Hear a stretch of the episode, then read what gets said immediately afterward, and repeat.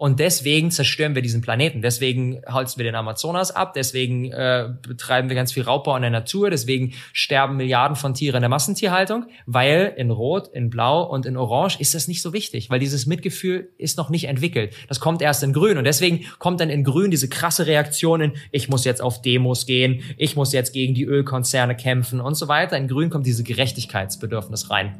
Was sich dann einfach für die gute Sache einsetzt. Meine Freunde, willkommen zurück bei The Chainless Life, deinem Nummer 1 Podcast für ein freies, selbstbestimmtes Leben. Hier spricht dein Host Misha und gemeinsam tauchen wir jetzt wieder ein in ein super bewegendes Gespräch und zwar zum zweiten Mal hier auf dem Chainless Life Podcast zu Gast Robert Gladitz. Mittlerweile wohnt Robert tatsächlich in Bali und zwar in seiner eigenen Thrive Village mit seiner eigenen Community. Und deswegen sprechen wir heute natürlich auch über diese Entscheidung, wie es dazu gekommen ist, wie es sich auch anfühlt, wieder back to the roots zu gehen oder ist es jetzt doch wieder ein Fortschritt? Das ist nämlich auch die große Frage, die wir uns stellen. Wo bewegen wir uns eigentlich als Menschheit hin? Und deswegen setzen wir den Hauptfokus dieses Gesprächs auf das ultimativ spannende Modell von Spiral Dynamics, über das wir hier auch schon mehrmals so ein bisschen gesprochen haben. Aber heute machen wir mal wirklich wirklich einen Deep Dive und gehen dabei auch in die einzelnen Ebenen rein. Robert erklärt auch jede Ebene mal sehr grob und einfach, sodass du es auch direkt verstehen wirst. Und damit hast du dann auch nochmal viel mehr Bewusstsein dafür, woher wir eigentlich kommen, wie wir uns auch in den letzten Jahren extrem weiterentwickelt haben und wo es für uns als Menschheit in den nächsten 10, 20, 100 Jahren noch hingehen könnte. Das Gespräch war persönlich für mich auch ein richtiges Highlight. Ich habe sehr viel mitgenommen und habe es wirklich auch genossen, mit Robert zu sprechen. Und deswegen weiß ich, dass wenn du jetzt dran bleibst, du hier wirklich nochmal sehr viel für dich mitnehmen kannst. Ich wünsche viel Spaß und gute Unterhaltung mit Robert Gladitz.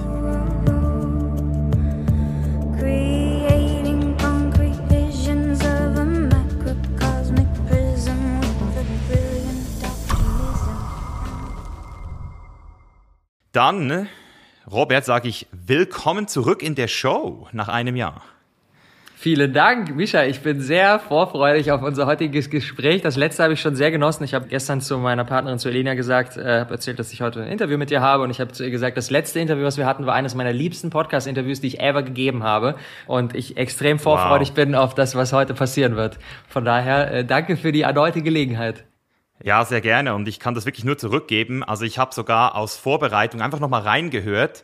Und du hast wirklich damals mit so ein paar Inputs mir geholfen, eine Entscheidung zu treffen, die ich schon lange vor mir hergeschoben habe. Und zwar meine Tage mal so ein bisschen genauer zu dedicaten, einem gewissen Thema. Also ich habe immer versucht, alles unter einen Hut zu kriegen und durch unser Gespräch hast du dann gesagt, ich mache das schon so und es funktioniert und ich so, alright, also jetzt mache ich es auch. Und für alle Leute, die diesen Podcast sich damals noch nicht angehört haben, sehr gute Empfehlung, sich das auf jeden Fall mal noch zu geben. Das war, glaube ich, Episode 98. Deswegen jetzt vielleicht auch nochmal für alle Leute, die jetzt ganz neu bei dir hier sind und vielleicht auch neu dazugekommen sind im letzten Jahr. Robert, wer bist du?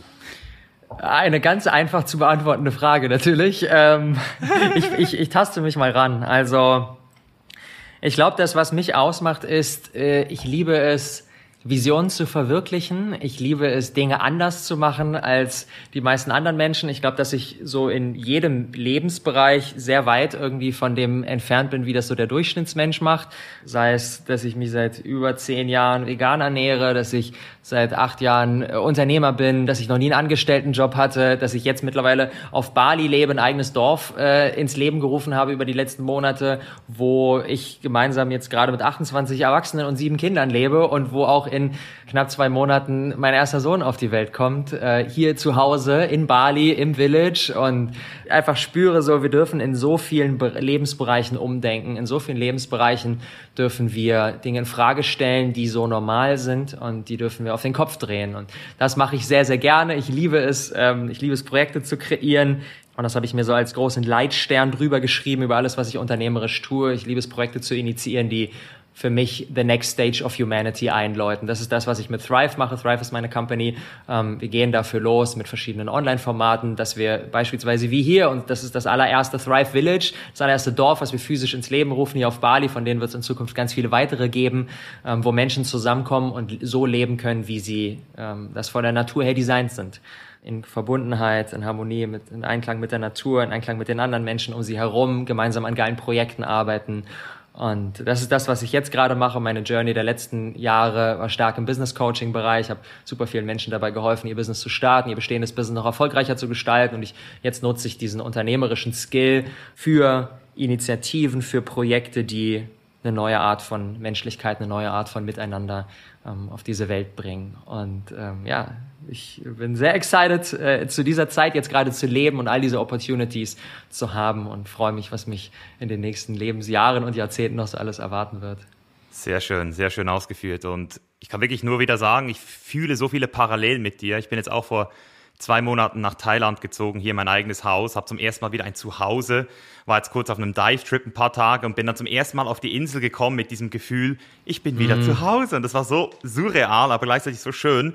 Und das, was du jetzt angesprochen hast, genau um das geht es heute. Deswegen wollte ich dich auch unbedingt nochmal auf den Podcast holen. Äh, vielleicht nochmal so als Kontext. Du hast jetzt dieses, äh, dieses eigene Village, dieses Thrive und gleichzeitig sprichst du von Next Stages of Humanity. Und als wir damals gesprochen haben, bei unserem ersten Podcast, hast du kurz Human Design angesprochen und mir dann auch nochmal so ein Buch gegeben, Reinventing Organizations. Mit dem Human Design konnte ich leider persönlich nicht so viel anfangen, weil ich doch eher sehr science-based bin und diese Astrologie-Themen nicht wirklich ähm, greifen kann und da einfach auch viele so, sage ich mal, so Fallacies sehe. Aber dieses Reinventing Organizations hat mir zum ersten Mal so das Bewusstsein gegeben dafür, wie ähnlich das auch zu Spiral Dynamics passt. Und jetzt habe ich von Lukas, einem meiner Teammitglieder, gehört, dass du einen kompletten Spiral Dynamics Kurs gemacht hast. Und das ist in Deutschland, würde ich jetzt mal sagen, noch sehr, ist noch nicht so angekommen, mein Gefühl. Und deswegen würde ich super gerne auch natürlich über dieses Thema sprechen, weil das ist ja the next stage of humanity in einem Modell. Und ich glaube, ich habe bisher bis noch nicht wirklich viele Gäste gehabt, mit denen ich auf einem Level dieses Thema besprechen konnte und bin deswegen super froh, dass, ähm, ja, dass wir das jetzt mal angehen können. Deswegen vielleicht die erste Frage, die ich so habe. Damals hast du ja von Human, Design gesprochen. Und wenn ich an Human Design denke, dann denke ich so an ein ziemlich immer noch sehr simples Persönlichkeitsmodell, an dem man sich so ein bisschen orientieren kann und zuordnen kann. Und bei Spiral Dynamics sehe ich so viel mehr. Da sehe ich viel mehr als nur so Persönliches, sondern ich sehe ganze Systeme, die dabei entstehen. Und selbst nach drei Jahren kann ich sagen, ich weiß noch gar nichts darüber und, und bin noch ganz am Anfang dieses Verständnisses. Wie siehst du diese Unterscheidung? Also wie würdest du diese zwei Sachen miteinander vergleichen? Das würde mich einfach mal interessieren. Ja, sehr gern. Ähm, das äh, ist großartig, dass wir jetzt in dieses Thema reindiven, weil du hast gerade den Kurs angesprochen, den ich gerade gebe. Ich bin fünf Minuten vor unserem Start des Podcast-Interviews bin ich gerade aus dem Seminarraum mit der Gruppe rausgekommen, schnell hier rüber. Von daher, ich habe gerade sechs Stunden Spiral Dynamics Deep Dive hinter mir. Ich bin warm. ja, ich glaube, dass wir Menschen, wir, äh, uns tut es gut, ähm, Guidance bei unserer eigenen Entwicklung auf zwei verschiedene Art und Weisen zu bekommen. Das erste ist, es tut uns gut, Hilfe zu bekommen, wenn es darum geht, herauszufinden, wer bin ich eigentlich im Kern? Also diese zentrale Frage, who am I, treibt ja uns alle um und ist auch Grundlage für ganz viele verschiedene Persönlichkeitsmodelle, ob wir sie jetzt 16 Personalities nennen oder ob wir sie das Tiermodell von Toby Beck nennen oder ob wir sie Human Design nennen oder was auch immer. So rot, gelb, grün, blau, bla bla bla bla und so weiter. Es gibt ja ganz viele verschiedene Modelle, die uns helfen zu erkennen, wer bin ich eigentlich. Wer bin ich? So, was ist das, was für mich in meinem Leben wichtig ist? Was ist das, äh, was ich brauche, um zu wachsen, um zu gedeihen? Was sind vielleicht meine Stärken? Was sind vielleicht meine Schwächen und so weiter? Das deckt dieser ganze große Bereich von Persönlichkeitsmodellen ab. Und das ist für mich persönlich hilfreich. Für mich ist es hilfreich, mich zu, mich zu erkennen und für mich ist es auch hilfreich, andere Menschen potenziell erkennen zu können. Gleichzeitig bietet es natürlich die Falle, dass wir uns von, in irgendein System reinpressen und uns dann dadurch irgendwie klein machen. Und dann, egal was wir für ein Modell jetzt wählen, sagen, ah, ich habe jetzt diese Schwäche oder ich, ah, ich bin dieser Human Design Typ und deswegen dann denken, ah, okay, hm, so und das als Limitierung nutzen. Dafür ist natürlich nicht da. Ähm, das heißt, es geht immer darum, okay, wie nutze ich dieses Modell? Was mich jetzt allerdings an Spiral Dynamics beschäftigt, vielleicht für alle, die noch nicht davon gehört haben, es ist ein ein, ein Modell, das die Bewusstseinsentwicklungsstufen innerhalb von einzelnen Menschen, innerhalb von Gruppen, innerhalb von Unternehmen, Teams, ganzen Nationen der Menschheit in sich beschreiben kann. Wie entwickelt sich menschliches Bewusstsein? Das heißt, Spiral Dynamics ist für mich im Gegensatz zu den ganzen verschiedenen ähm, Persönlichkeitsmodellen nichts, was mir sagt, wer ich bin, sondern was mir sagt, wie werde ich die highest expression meiner self? So, wie werde ich die höchstmögliche Verkörperung von dem, der ich bin? Das heißt, es geht nicht in das wer bin ich und versucht das einzusortieren, sondern sagt, hey, wir Menschen, so unterschiedlich wie wir sind, durchlaufen wir trotzdem ähnliche Steps bei unserer eigenen Entwicklung. Und das lässt sich in Spirodynamics wunderschön durch verschiedene Stages, die wir, und die sind wie so eine Spirale angeordnet, die sich Stück für Stück nach oben entwickelt, von beige, das ist das, wo wir als Menschen ganz ursprünglich herkommen. Wenn wir in Stage beige sind, dann geht es einfach nur um unser körperliches Überleben. Wir wollen Nahrung haben, wir wollen einen Partner haben zum Fortpflanzen und wir wollen am besten nicht vom Säbelzahntiger gefressen werden. Das ist das, wo wir herkommen. Wir ziehen dann durch die Steppe und versuchen einfach klarzukommen. So. In diesem Level sind mittlerweile die aller, allerwenigsten von den Menschen, die jetzt gerade im Jahr 2021 gerade leben. Babys vielleicht. Genau, das ist äh, auch spannend für mich jetzt nochmal mit den Stages zu beschäftigen, weil wenn ein Kind neu auf die Welt kommt, durchläuft das auch wieder alle. Das heißt, ohne jetzt zu tief in die einzelnen Themen einzutauchen, Stage beispielsweise die rote ist eine so der, der frühesten Entwicklungen, wo auch mittlerweile sehr, sehr wenige von uns auch in Mitteleuropa wirklich permanent da sind. Äh, die rote ist aber so diese Impulsivität, dieser Egoismus, der dann reinkommt, auch so diese Aggressivität. Und das ist das, wo natürlich ein Kind mit, weiß nicht, ein, zwei Jahren automatisch reinkommt, wenn es für sich erkennt, oh, ich bin ich, du bist du, wir sind getrennte Wesen. Ich will jetzt mein Bedürfnis nach äh, spielen oder essen oder was auch immer befriedigen und es ist mir egal, ob du das jetzt nicht willst und ich weine so lange, bis ich das jetzt kriege. So, das ist dieses der Begriff von Stage Red. So, von daher ist es sehr spannend auch für mich jetzt als werdender Vater in die ganzen Themen nochmal einzutauchen. Aber so die höchstmögliche Expression die wir zu dieser jetzigen Zeit kennen, ist Türkis. Es ist so die, ähm, die achte, achte Entwicklungsstufe. Und ähm, in Türkis realisieren wir, alles ist mit allem verbunden. So, wir verstehen das nicht nur vom Kopf, sondern fühlen das wirklich. Du bist ich, ich bin du, äh, interbeing. Und mit dieser globalen, dieser holistischen Perspektive arbeiten und leben wir dann. Und das ist etwas, was wir vielleicht von Menschen wie Eckhart Tolle oder von Sadhguru oder sowas kennen. Und dazwischen gibt es ganz viele verschiedene Stages. Und das heißt, wir erkennen als Menschen, wie werden wir die Highest Expression unserer Self und wir erkennen auch, welche Entwicklungsstufen habe ich versucht zu überspringen, weil ich die vielleicht nicht mag, weil sie ja. mich vielleicht nerven, weil ich ja. sie vielleicht ablehne, weil ich vielleicht negative Erfahrungen damit gemacht habe.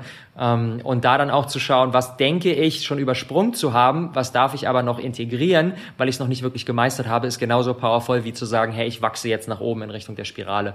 Was war das bei dir?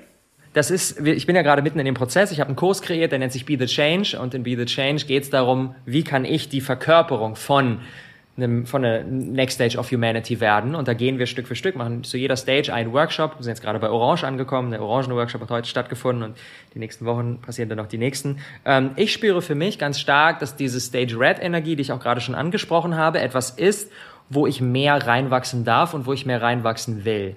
Denn ich bezeichne mich selbst als jemanden, der so immer das Gute in Menschen sieht und der sehr liebevoll ist und der gerne gibt und einen Impact macht und ähm, der sehr, sehr wenig so in diesem, okay, was will ich jetzt eigentlich und ich will jetzt noch das krasse Auto und ich will dies und dann will ich noch die Rolex und so, juckt mich irgendwie alles nicht so richtig, ähm, sondern ich gebe gerne und ich bin einfach damit im Rein und ich bin happy so. Und gleichzeitig diese rote Energie, die aber auch Grenzen setzen kann, die, auch wenn etwas nicht passt, dagegen vorgehen kann, die sehr impulsiv ist, die Dinge startet und die auch sehr körperlich ist, die wir beispielsweise practicen können, indem wir in den Kampfsport gehen, indem wir boxen, indem wir einfach so in diese Primal-Energie reingehen. Da merke ich, das darf ich und will ich unbedingt mehr kultivieren, weil das natürlich ein, ein essentieller, eine essentielle Zutat ist, um bei all dem Geben, bei all dem Impact und so weiter, natürlich auch die eigenen Bedürfnisse zu beschützen und das, die eigene, den eigenen Tribe zu beschützen. Mhm.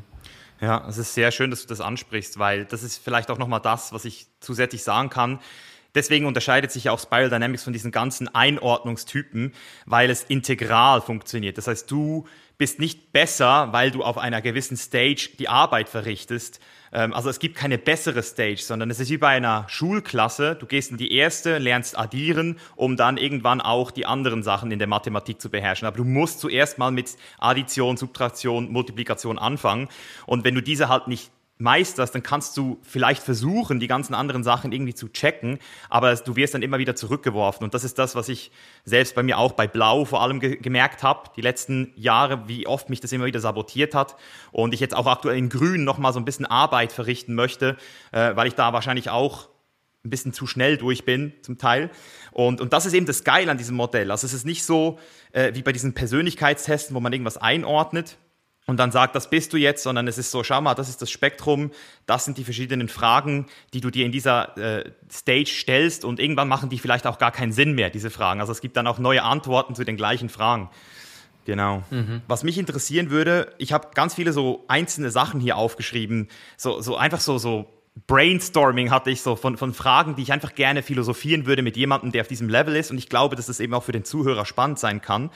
Du hast jetzt die ganzen Stufen nicht erklärt, deswegen versuche ich jetzt nicht zu konkret in dieses Thema reinzugehen, aber vielleicht möchtest du noch mal so ganz grob in ein paar Stichworten die wichtigsten Stages, vielleicht so blau, orange, grün und gelb. Vielleicht willst du die noch mal ganz kurz so erklären. Mhm. Ja, sehr gerne. Sehr, sehr, sehr gerne. Ich glaube, alleine für jemanden, der jetzt noch nicht da eingetaucht ist, alleine so ein ganz basic, basic Verständnis dabei zu haben, ermöglicht uns schon ganz viele Aha-Erlebnisse, weil wir auf einmal checken, ah, krass. Deswegen habe ich beispielsweise auch Konflikte mit meinem Partner oder mit meinen Mitarbeitern, die auf einer bestimmten Stufe sind, ich auf einer anderen Stufe bin und deswegen kommunizieren wir dann vorbei und so weiter. Vielleicht ein ganz kurzer Rundown. Beige habe ich gerade schon gesagt, das ist das, wo wir ganz ursprünglich herkommen, geht es einfach nur um körperliches Überleben. Und dann, wenn das Individuum spürt, so, okay, alleine zu überleben ist irgendwie viel schwieriger, als wenn ich mich zusammenschließe, entsteht die zweite Stage, das ist Purple, und da geht es dann um den Tribe. Da geht es dann darum, als Tribe gemeinsam zu überleben. Und ähm, Purple ist sehr abergläubisch und hat nichts mit äh, so westlicher Zivilisation und Technik und Rationalismus und sowas alles zu tun. Von eingeborenen Stämmen, sei es in Südamerika oder auch hier in Asien oder oder oder. Und wenn dann wir als Tribe gemeinsam gut überleben können und das einfach funktioniert, dann kickt so das Ego rein und stellt sich die Frage, okay, Tribe schön und gut, ich will mich aber nicht die ganze Zeit der Gruppe unterordnen, sondern ich habe eigene Bedürfnisse. Und ich will selber dafür losgehen. Und wie geil wäre das denn, wenn ich diesen Tribe anführen könnte? Und das ist dann die rote Energie, die dann kommt. Und dann gehen wir als, gehen wir als Individuum so auf das nächste Level und diese rote Energie, die kehrt sich so ein Stück weit ab von diesem Tribe und die geht für sich alleine los. Und das ist auch das, was die verschiedenen Stages äh, alle miteinander verbindet. Das Pendel schwingt immer hin und her zwischen, einem, zwischen einer kollektiven Ausrichtung und einer individuellen Ausrichtung. Das heißt, in der einen Stage bin ich eher um mich als Individuum, äh, drehen sich meine Gedanken äh, und meine Taten. Und in der nächsten Stage geht es wieder zurück um die Gruppe. Und ich ordne mich tendenziell der Gruppe unter, weil es wieder was Wertvolles für mich gibt. Und dann merke ich, ah, okay, nur Gruppe ist doch nicht die Wahrheit. Geht es wieder zurück zum Individuum. Und das ist das, was bei Rot passiert. Jetzt dann um das eigene Ego zu entwickeln und Rot hat auch was sehr kriegerisches, was sehr impulsives, was aggressives und geht einfach los und geht auch in Kämpfe und geht in Duelle. Und wenn dann äh, auf dieser roten Stufe wir merken, boah, mein Leben ist ganz schön unstabil, so wir leben vielleicht irgendeinem Krisengebiet so, wo die ganze Zeit Pistolenschüsse um uns herum sind oder sind vielleicht Teil von so einer Straßengang so irgendwo in New York und die Mafia und es ist einfach jeden Tag so ein, okay, entweder ich kill dich oder ich werde von dir gekillt. So, wenn wir in so einem Leben leben, dann merken wir, es ist ultra stressful. So, pff, wir können nie durchatmen, weil ja immer irgendwas passieren könnte, weil immer irgendjemand von hinten was auf uns abgesehen haben könnte. Und dann kommt die nächste Energie rein und das ist dann die blaue. Und die blaue Energie ist wieder ein ganz starker Kontrapunkt zu der roten Energie. Die blaue Energie, die liebt Regeln und Gesetze und diese gehorsam zu befolgen und Strukturen und Hierarchien, genau.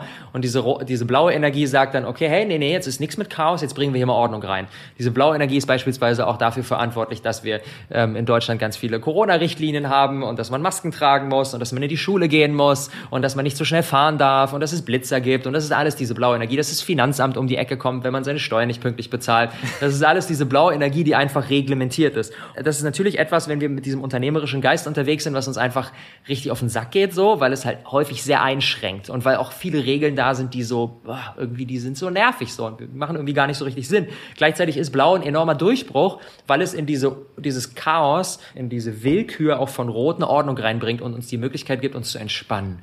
Denn wir wissen, hey, wir werden auch morgen noch safe sein und uns wird keiner das Haus leer räumen und bei uns einbrechen, weil es gibt ja Regeln und die Person würde in den Knast kommen, wenn sie das tut. Das heißt, es wird wahrscheinlich keiner tun. Also, wir können entspannter unser Leben leben. Und wenn wir dann in dieser blauen Energie ganz viel Stabilität kreiert haben und unser Leben entspannt und vorhersehbar ist, dann kommt es wieder ins, äh, ins Individuelle und dann äh, stellt sich der Mensch die Frage, okay, ist irgendwie ganz schön langweilig. So, alles ist vorhersehbar, ist einfach boring, so, ich will Dinge erleben, ich will Abenteuer, ich will auch, ähm, ich will auch, ich habe materielle Bedürfnisse, ich will ein geiles Auto fahren, ich will raus in die Welt, ich will einfach Abenteuer erleben. Und dann kommt diese Orangenenergie rein. Diese Orangenenergie hat was sehr Unternehmerisches, so der Kern dieses Entrepreneurial Spirits, if you can dream it, you can do it. So, du hast eine Idee und verwirklichst sie dann. Das ist diese, das ist diese Orangenenergie, die rausgeht in diese Welt. Und wenn wir dann dieses Game sehr viel fahren und auch geile Unternehmen aufbauen und das immer weiterentwickeln, dann kommt auch wieder der Punkt, wo wir merken, oh, irgendwie und das ist das, was alle Stages vereint. Wenn wir voll in diese Richtung gehen, am Ende kommt wie so eine kleine Sinnkrise. So wie bei, bei, bei Rot am Ende diese Frustration davon, boah, es ist so chaotisch, ich kann mich nie entspannen, oh, so anstrengend, kommt diese kleine Sinnkrise und die ermöglicht uns dann in die nächste Stage zu gehen. Und so ist es bei, auch bei Orange, wenn wir voll dieses Materialismus, Geld, Erfolg, Freiheit Game fahren, so, dann merken wir irgendwann, irgendwie, hm, ist ein bisschen leer, ist ein bisschen gehaltlos. So irgendwie fehlt mir da so dieser tiefere Sinn, diese deeper Meaning. Und dann kommt die Orangenenergie rein und diese Orangenenergie. Die grüne. Sorry, genau, die grüne, die grüne, grüne. Die grüne kommt nach der Orangen. Die stellt den Menschen in den Vordergrund. Die geht auch nach innen. Die sucht ihr Glück nicht im Außen, sondern die geht nach innen. Und in grün kommen dann halt Themen wie Meditation, wie Persönlichkeitsentwicklung, Spiritualität. All diese ganzen Themen, die kommen, die kommen in grün. Genau, Veganismus. Erst in grün sind wir wirklich in der Lage, Mitgefühl zu haben. So wirklich tiefes Mitgefühl mit anderen Menschen ist erst ab Grün in der Lage. Und dadurch, dass der Großteil der Welt nicht in Grün ist, der Großteil der Welt befindet sich in Rot, in Blau und in Orange. Und deswegen zerstören wir diesen Planeten. Deswegen holzen wir den Amazonas ab. Deswegen äh, betreiben wir ganz viel Raubbau in der Natur. Deswegen sterben Milliarden von Tieren in der Massentierhaltung. Weil in Rot, in Blau und in Orange ist das nicht so wichtig. Weil dieses Mitgefühl ist noch nicht entwickelt. Das kommt erst in Grün. Und deswegen kommt dann in Grün diese krasse Reaktion in, ich muss jetzt auf Demos gehen. Ich muss jetzt gegen die Ölkonzerne kämpfen und so weiter. In Grün kommt diese Gerechtigkeitsbedürfnis rein. Was sich dann einfach für die gute Sache einsetzt.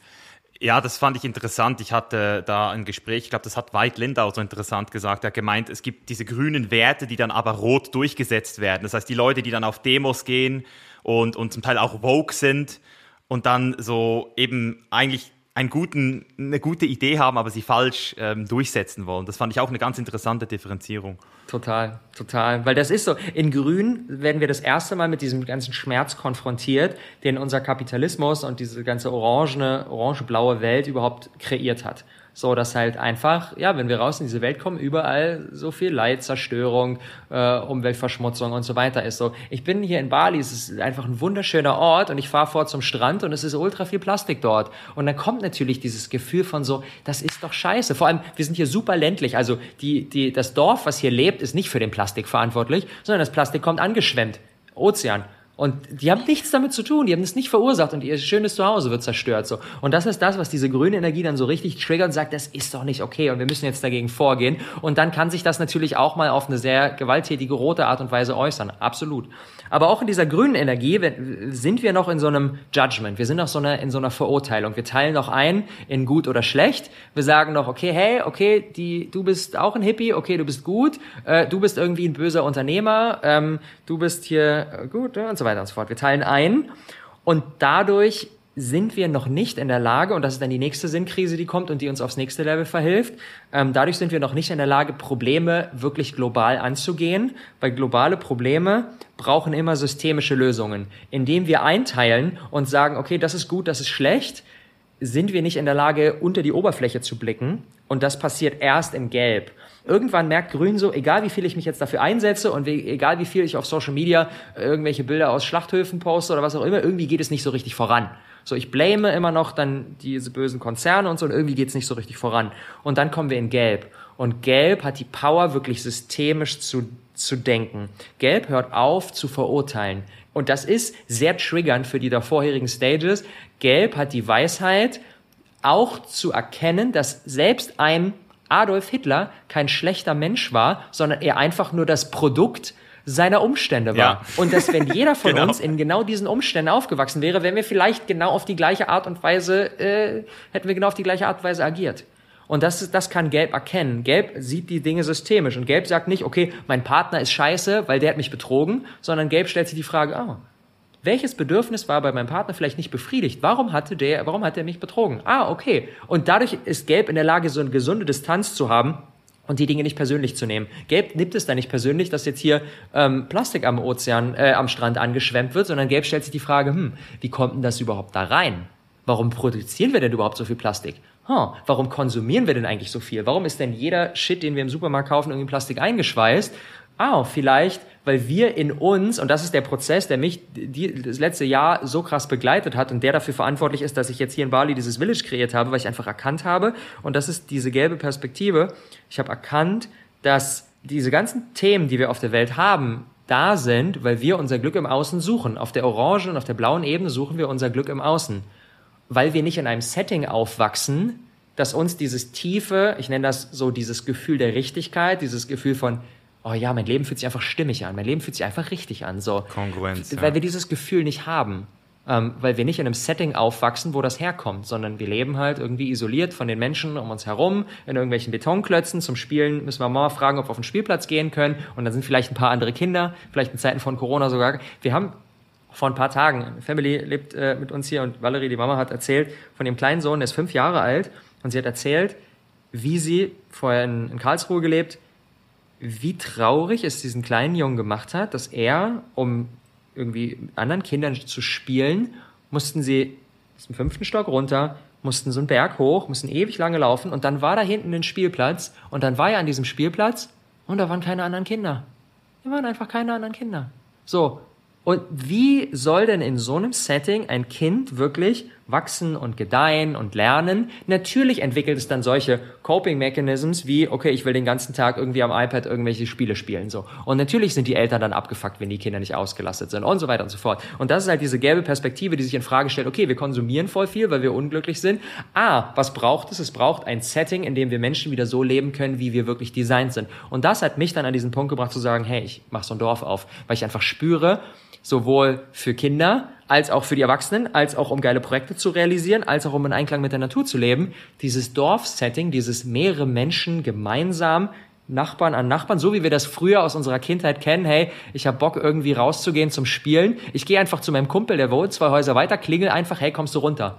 So, und kein, wir müssen uns jetzt erst per WhatsApp verabreden und in irgendwelche Kalender irgendwelche Termine einbuchen, so, sondern wir leben einfach stimmig so. Wir leben einfach im Einklang mit der Natur. Und aus diesem Grund kam dann für mich diese Realisation, ich möchte so ein Village machen. Das ist halt genau diese gelbe Denkweise, die einfach tiefer bohrt und die systemisch denkt und sich fragt, okay, wo kommen die Dinge her und nicht mehr verurteilt, nicht mehr blamed. Und gleichzeitig ist, und das ist so die vorletzte, jetzt aktuell manifestierte Stage, gleichzeitig hat diese gelbe äh, Stage auch wieder eine Schwachstelle, weil sie immer noch sehr kopflastig ist. Gelb versucht alles zu verstehen, alles einzuordnen und irgendwann kommt der Moment, wo Gelb realisiert, egal wie schlau ich bin, egal wie viel ich verstehe, egal wie viel ich systemisch denke, irgendwie fehlt was so. Und dann kommt die türkisen Energie rein und von der kann ich nur theoretisch sprechen. Ich habe ein paar Erlebnisse in meinem Leben gehabt, wo ich mit der in Kontakt war, aber ansonsten ist da noch nicht so viel präsent.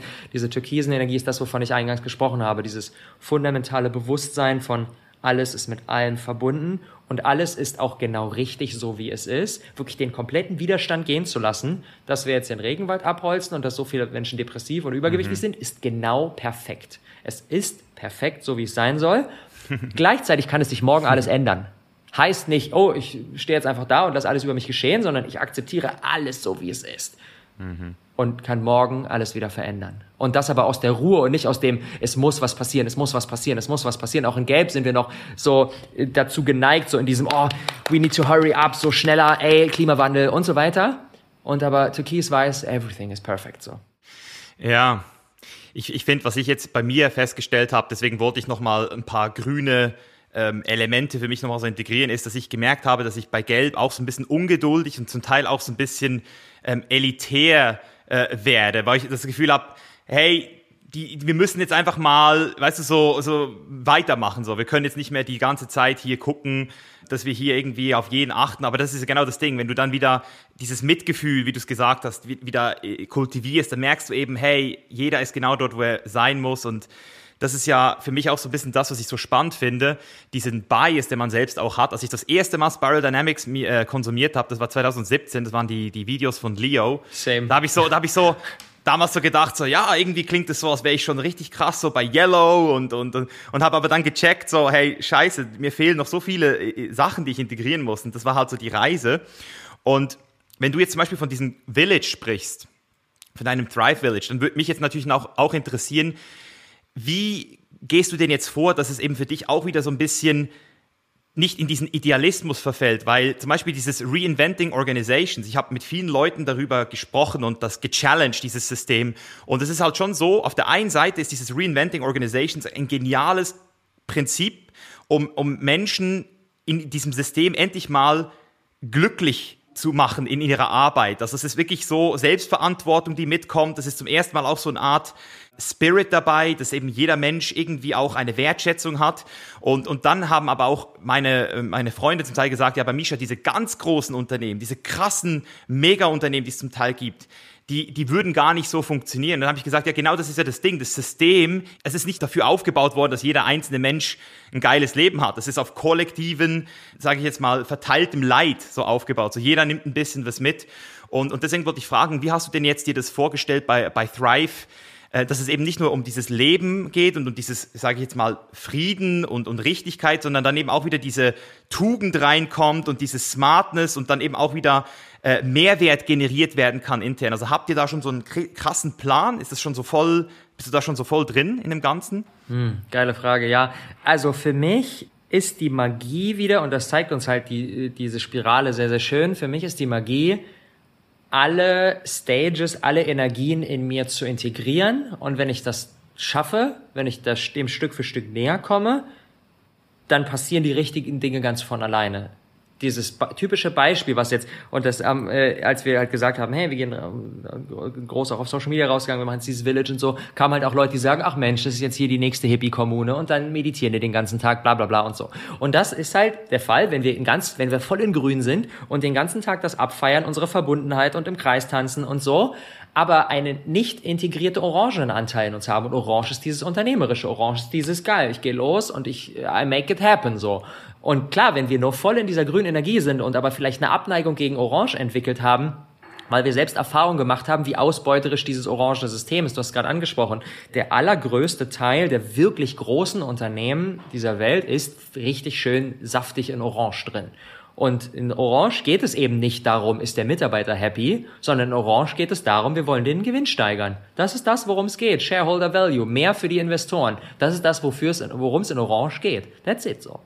Erst in Grün kommt dieses Ding rein von, hey, Verbundenheit, es soll den Menschen gut gehen, Gerechtigkeit, bla bla bla. Es gibt immer mehr wirklich große Unternehmen. Für mich ist Google dann ein schönes, ein schöner Vorreiter, die auch nicht alle Dinge da richtig geil machen, so, aber wo viel von dieser grünen Energie drin ist von, hey, die Mitarbeiter können einen Tag in der Woche an Projekten arbeiten, auf die sie Bock haben und müssen nicht äh, mit irgendwelchen, von irgendwelchen Managern Genehmigungen einholen, bla bla bla und so. Das sind ja alles so, so viel grüne Praktiken.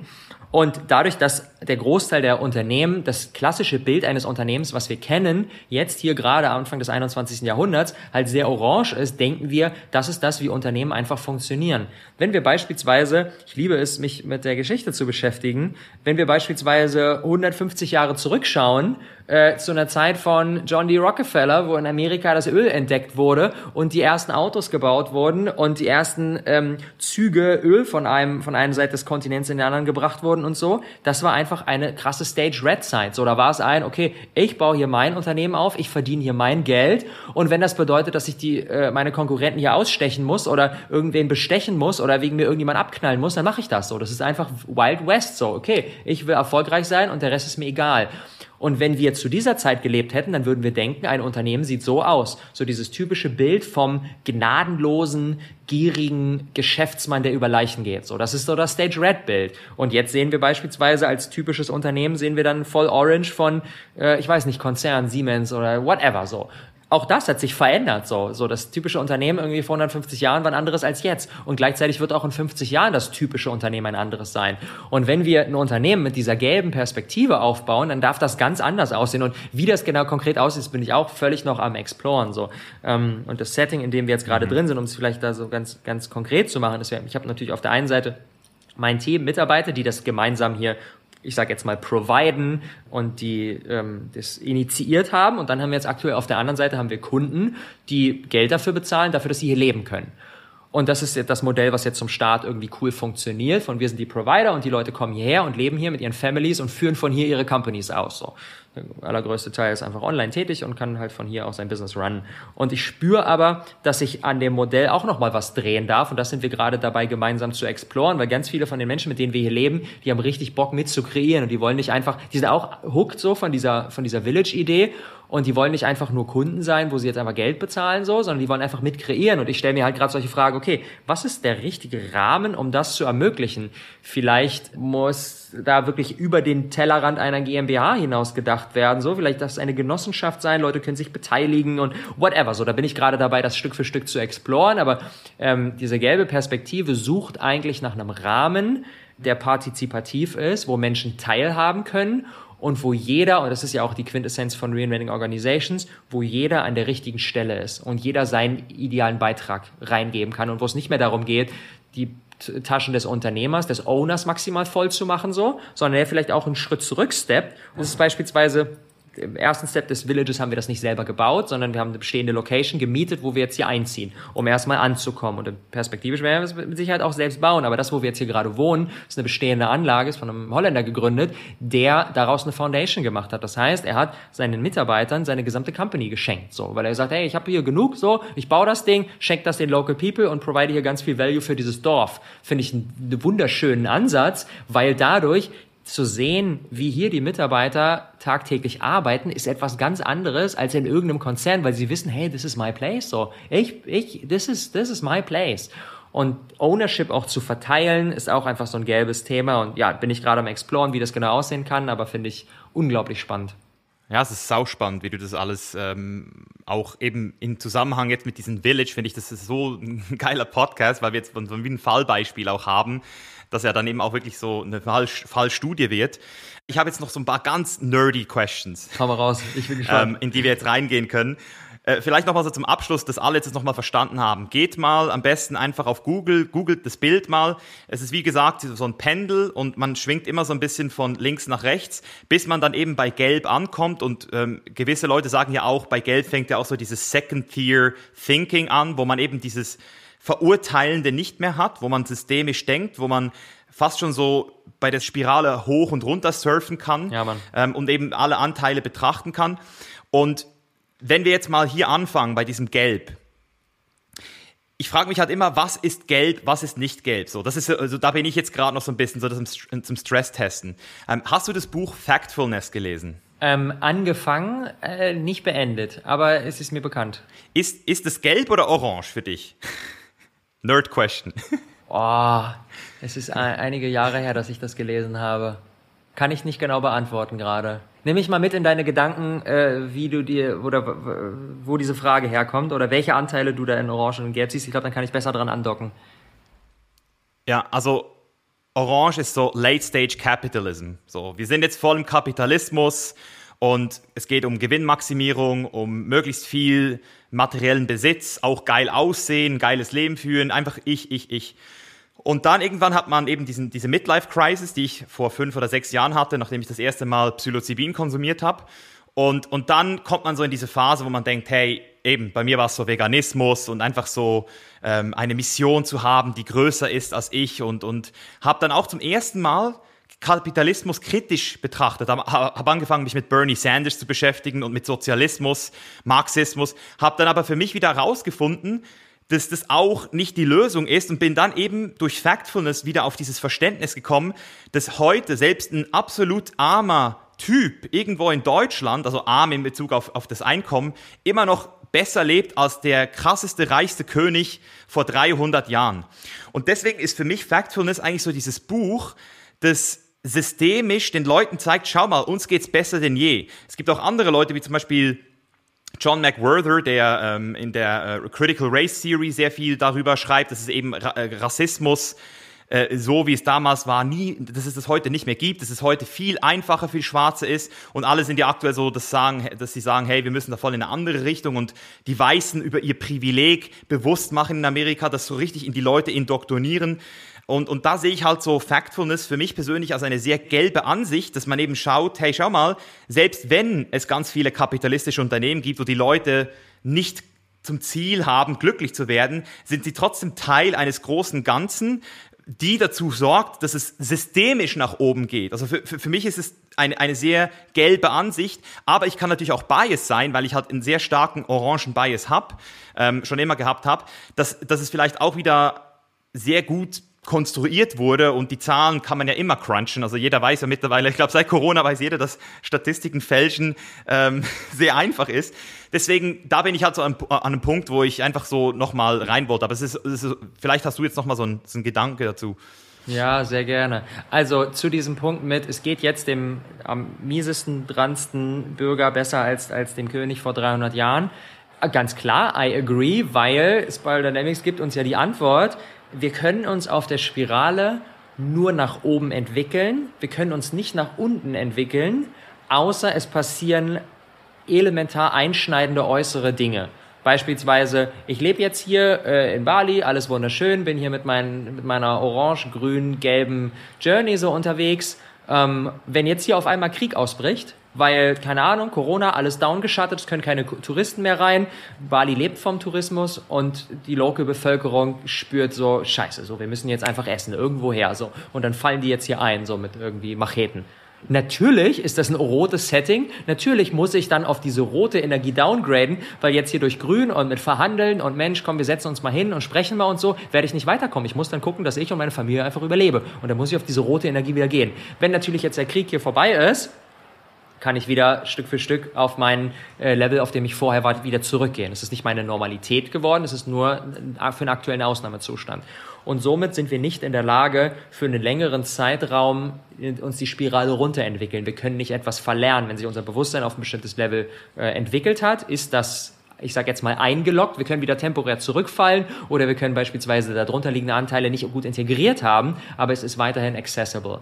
Ähm, das heißt, wir sehen auch, dass das Bewusstsein der Menschheit sich immer weiter entwickelt. Wenn wir vor 300 Jahren schauen, das Beispiel hast du jetzt gerade gebracht, wird der Großteil der Menschheit in beige, in purple und vielleicht in rot sein ich bin da nicht super tief drin, aber selbst Orange wird es nicht gegeben haben. Es wird dann auch keine strategischen Unternehmer gegeben haben, die irgendwelche KPIs tracken oder was auch immer, wird es nicht gegeben haben. So, es gibt dann vielleicht den König, der gesagt hat, so macht man das und dann hast du dich daran gehalten. Ansonsten wurdest du halt irgendwie äh, enthauptet, so Pech gehabt. Das heißt, wenn wir schauen, in 300, vor 300 Jahren waren wir irgendwie kollektiv in beige, äh, purple und in rot und wenn wir uns das Ganze jetzt anschauen, sind wir kollektiv sehr viel in blau, in Orange und auch immer mehr werden in Grün. Es gibt super viele Gegenden auf der Welt, super viele Länder, wo sehr viel Grün ist. Skandinavien ganz viel Grün, ähm, äh, Holland ganz viel Grün, Neuseeland Grün, Kanada viel Grün. Auch in Berlin gibt es super, super, super viel Grün. Ja, es gibt auch immer krass. mehr, immer mehr Gelb. So, wenn wir in Skandinavien schauen, viele, viele gelbe Policies, wie mit Bildung umgegangen wird und so. Also es gibt einfach Beispiele. Natürlich ist es noch nicht so krass ausgereift,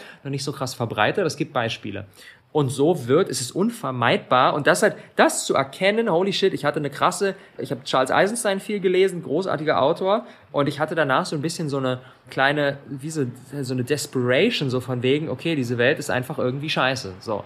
Und als ich Spiral Dynamics kennengelernt habe, habe ich so erkannt, so, ey, nee, das ist alles, alles richtig, wie es ist auch wenn sich erstmal Orange destruktiv ausgeprägt, aka Kapitalismus, den Leuten geht's scheiße, fühlt sich erstmal wie ein Rückschritt an im Vergleich zu Purple. Wir Menschen leben im Einklang mit der Natur in kleinen Tribes irgendwo im Amazonas. Fühlt sich erstmal so, so Dinge wie Hartz IV und Corona und Depression fühlt sich erstmal viel schlechter an, als wir leben im Einklang mit der Natur, mit unserem kleinen Tribe irgendwo in der, irgendwo in der Wildnis. Fühlt sich erstmal so. Und das ist ja auch diese grüne Perspektive, die dann sagt, wir müssen zurück zum Ursprung und wir müssen hier, Smartphones sind schlecht, Technik ist schlecht, Technologie ist schlecht, so, wir müssen einfach wieder back to nature. Und da ist viel dran, auf jeden Fall. Gleichzeitig, wenn wir uns die Spirale angucken, ist Orange um einiges weiterentwickelt als Purple auch wenn es sich manchmal nicht so anfühlt, weil Orange, dann ist Grün und dann ist Gelb und da sind wir wieder in der Lage, die Dinge ganz anders zu sehen, weil in Purple, auch wenn sich das vielleicht erstmal peaceful anfühlt mit so einem Tribe,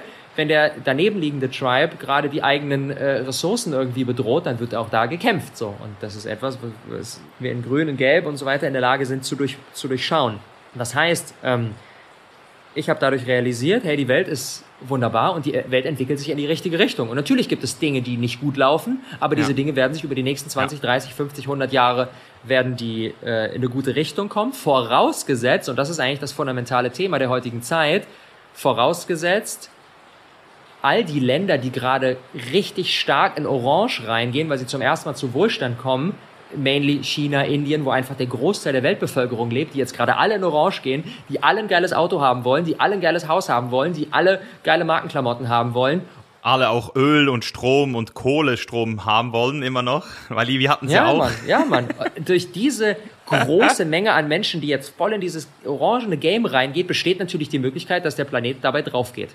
Besteht die Möglichkeit. Es besteht die Möglichkeit, dass wir durch dieses exzessive Orange nicht die Möglichkeit haben, kollektiv in Grün, Gelb und so weiter zu kommen. Besteht die Möglichkeit. Und unsere Aufgabe ist es, wenn ja. wir in der grün, gelb, türkisen Perspektive sind, das eben zu streuen und auch da zu erkennen, es gibt keine Möglichkeit, dass ein Land wie China Orange gibt. Die können jetzt nicht von irgendwie äh, äh, blau, so, okay, alles klar, Bauern und Religion und äh, jeder ist irgendwie ganz peaceful so, können die nicht auf einmal in grün kommen. Das geht gar nicht. Die müssen durch Orange durch. Die müssen durch dieses Gefühl von I can have everything I want, müssen die hindurch, um danach wieder zu erkennen, okay, das wollen wir ja gar nicht. Und jetzt haben wir hier in Orange Riesenstädte wie Hongkong und Shanghai und so weiter äh, aus dem Boden gestampft äh, und es ist jetzt vielleicht gar nicht so geil, dass die ganze Stadt in einem, äh, in einem Smog lebt und gar nicht mehr die Sonne sieht. So, und dann kann in Grün wieder in die andere Richtung gegangen werden, aber es muss da durch. Und klar, es besteht die Möglichkeit, dass durch dieses krasse Orange, was auf der Welt sich breit macht, einfach der Planet drauf geht. So. Und unsere Aufgabe mit dieser grün-gelben Perspektive ist es eben, dieses Zentrum zu nähern und einfach da Support zu bieten und beispielsweise in einem Land wie ja. Deutschland wo viel schon orange gesettelt ist und viel orange genährt wird, einfach richtig viel grüne, richtig viel gelbe Energie reinzubringen, um einen Kontrapunkt zu setzen. Sehr gut, sehr gut zusammengefasst. Richtig wertvoll. Ähm, vielleicht nochmal so äh, ergänzend, wenn wir schon bei diesem Thema sind. Also ich habe, wie gesagt, so Nerd-Questions. Wo passt für dich denn diese ganze technokratische Entwicklung rein? Also wir haben ja jetzt durch äh, Corona auch gemerkt, dass es einen ganz neuen Trend gibt. Also so dieses Technokratische wird extrem gepusht, möglichst viel Überwachung. Äh, Meta wurde ja angekündigt, auch immer mehr. Das geht ja in diese Richtung.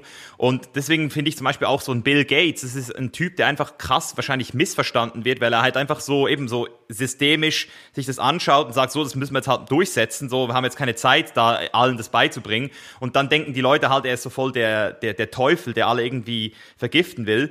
Dabei ist er halt einfach an dem Punkt, wo er sagt, hey, schau mal, das sind jetzt halt die Options, die wir haben. Also auch Elon Musk sagt das so geil. Er sagt so, wir können es schaffen, die Klimakatastrophe zu verhindern, aber nur, wenn wir so tun, als würden wir es nicht schaffen. Und das finde ich ein so geiler Ansatz. So dieses, wenn jeder sagen würde, scheiße, Mann, wir müssen uns jeden Tag darum bemühen, dann werden wir es wahrscheinlich eben schaffen, weil eben die haben gecheckt, wir müssen alle da durch. Wir können jetzt nicht den Indern verbieten, äh, mit Öl und Kohle ihre, ihre Businesses aufzubauen. Die werden jetzt da halt durchgehen, weil wir hatten es ja auch und natürlich können wir versuchen, sie zu fördern, aber das ist halt auch so ein bisschen ein Punkt. Aber um es jetzt vielleicht nochmal so ein bisschen weiterzubringen, so dieses Technokratische, das geht ja jetzt auch in einen sehr interessanten Bereich, wo wir zum ersten Mal damit konfrontiert sind, vielleicht unsere Kinder oder unsere Enkel gar nicht mehr in dieser Welt sehen zu können, weil sie nur noch in diesem Ready Player One, ich weiß nicht, ob du den Film gesehen hast, in dieser Meta-Ebene sind. Also wo ordnest du das auf der Spirale ein? Also wäre das dann jetzt plötzlich Türkis? weißt du so, was ist das? das? Das kann ich nicht so richtig einordnen. Weil das, ist, das Modell ist ja 30 oder 40 Jahre alt, deswegen. Also, Spiral Dynamics ist nicht dafür geeignet, einzelne Tools oder einzelne äh, Erfindungen oder sowas einzusortieren, sondern Spiral Dynamics beschreibt ja immer das Bewusstsein. Das heißt, wir haben die Möglichkeit, ähm, eine Axt können wir jetzt äh, als simples Tool, können wir mit einem roten Bewusstsein erschaffen von, geil, mit dieser Axt kann ich jetzt äh, meinem Nachbarn äh, den Schädel einschlagen, um dann ähm, seine Schafe zu übernehmen. Oder ich kann diese Axt jetzt mit einem gelben Bewusstsein erschaffen, weil ich sage, ja mega, dann kann ich mich, kann ich ja autark leben und kann selbst mein Holz hacken und bin in der Lage, eigenständig na, mein, mein Leben zu äh, gestalten und bin nicht mehr davon abhängig, dass irgendwelche äußeren Dinge ähm, für mein Leben notwendig sind. So, das heißt, wir können nicht das Tool anschauen, sondern wir können uns immer nur die Frage stellen, mit welchem Bewusstsein wird dieses Tool betrieben? Und so kann beispielsweise, und das ist ja, du hast es gerade so schön gesagt, in Gelb, in diesem systemischen, sind wir in der Lage, das beschreiben die Initiatoren von Spiral Dynamics wunderschön, sie nennen das so die Spiral Wizards, also so der, jemand, der in der Lage ist, die verschiedenen Sprachen, die verschiedenen Sprachen der jeweiligen Stages zu sprechen. Wenn wir beispielsweise in dieser gelben Perspektive sind, sind wir auch in der Lage, mit dem ro total roten Warlord irgendwie zu verhandeln oder wir sind in der Lage, geile blaue Regeln zu erschaffen oder wir sind auch in der Lage, und das, deswegen ist für mich Sadhguru ist so ein wunderschönes Beispiel für für türkise Perspektive, die aber richtig schön orange integriert hat und dadurch unternehmerisch äh, Instagram-Content, Bam, Online-Kurse und so weiter, weil er weiß, durch diese ja. orangene unternehmerische Energie ist er in der Lage, seine türkisene Perspektive viel weiter zu streuen und viel, viel mehr Menschen damit zu erreichen. Und das finde ich großartig. Das heißt, es geht immer darum, die verschiedenen Stages natürlich integriert zu haben. Also von daher tue ich mich so ein bisschen schwer, diese einzelnen Tools auf der Spirale zu verorten. Sonst immer die Frage, okay, mit welchem Bewusstsein wird das Ganze eigentlich betrieben? Und diese Entwicklung jetzt mit, okay, alles ist irgendwie digital und wir setzen uns unsere VR-Brillen auf und so, da steckt für mich ganz viel nicht integriertes Purple drin, weil Purple ist ja dieses ganz ursprüngliche, wir leben in Stämmen und sind im Einklang mit der Natur. In Purple kennen wir jeden Baum, wir kennen die Bedeutung von jeder Pflanze, wir kennen jedes Tier, wir wissen, welches Geräusch nachts dafür sorgt, dass, äh, dass welches Tier kommt und wann der Regen kommt und so. Und diese Verbindung mit der Natur, die ist halt in Purple da. Mhm. Und Purple ist eine Stage, die gefühlt so in dieser westlichen Zivilisation keiner integriert hat. Keiner hat wirklich eine Verbindung. Es ist so absurd. Wir beschäftigen uns hier mit all diesen ganzen crazy Themen und Technologie und bla, aber keiner von uns ist in der Lage, 48 Stunden hier in Indonesien oder in Thailand irgendwo in den Dschungel zu gehen und zu überleben. Weil wir verhungern, wir werden gefressen, wir essen irgendeinen giftigen Pilz, so. Keiner hat wirklich einen Peil davon, wie diese Natur funktioniert. Und das ist alles nicht gut integriertes Purple. Purple ist diese Stammesenergie, dieses, diese, diese Verbundenheit so mit dieser, mit der Nature, mit den, mit den Menschen um uns herum. Und das ist etwas, wo ich gerade spüre, dass da ein richtig großes Defizit ist. Und das bringt uns dann in unserer orange-gelb technologischen, äh, so, bringt uns ganz weit weg von wirklich real physical things, so einfach barfuß. Deswegen liebe ich das hier gerade, was wir hier in Bali in unserem Village haben, einfach den ganzen Tag barfuß zu sein. So einfach, einfach selber so hier einmal, ich gehe hier irgendwie ein paar Meter und dann bin ich im Beet und dann kann ich so einfach so eine, so eine Gurke ernten und kann die essen. So, das ist alles so Purple Energie und die ist much needed, finde ich. Ja, es ist interessant, wie du das, wie du das ja jetzt interpretiert hast. Das, das ist auch noch eine Frage, die ich nachher habe, weil was mir jetzt gerade nochmal in den Kopf gekommen ist, dass du diese Frage gestellt hast, mit welchem Bewusstsein werden diese Tools genutzt.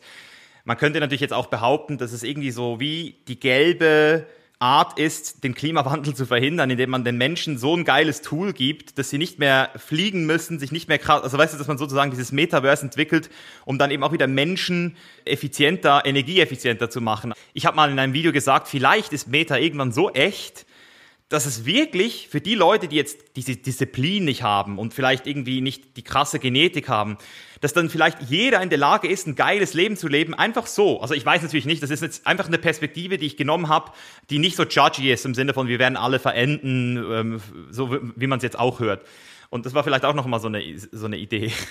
das vielleicht in diese ich ich finde diesen Gedanken mega spannend. Ich bin totally open so. Und gleichzeitig in mir kommt dann immer diese Frage von, okay, aber diesen Shortcut im Sinne von, okay, wir kreieren jetzt das perfekte Tool, damit jeder Mensch dann einfach in so Love, Peace and Harmony lebt, ist einfach mein Gefühl, nicht funktionieren wird, weil es immer die darunter liegenden Stages nicht integriert. So in Purple haben wir diese Verbundenheit mit der Natur. In Rot haben wir dieses Rausgehen, dieses Aggressive. In Blau haben wir die Disziplin und so weiter.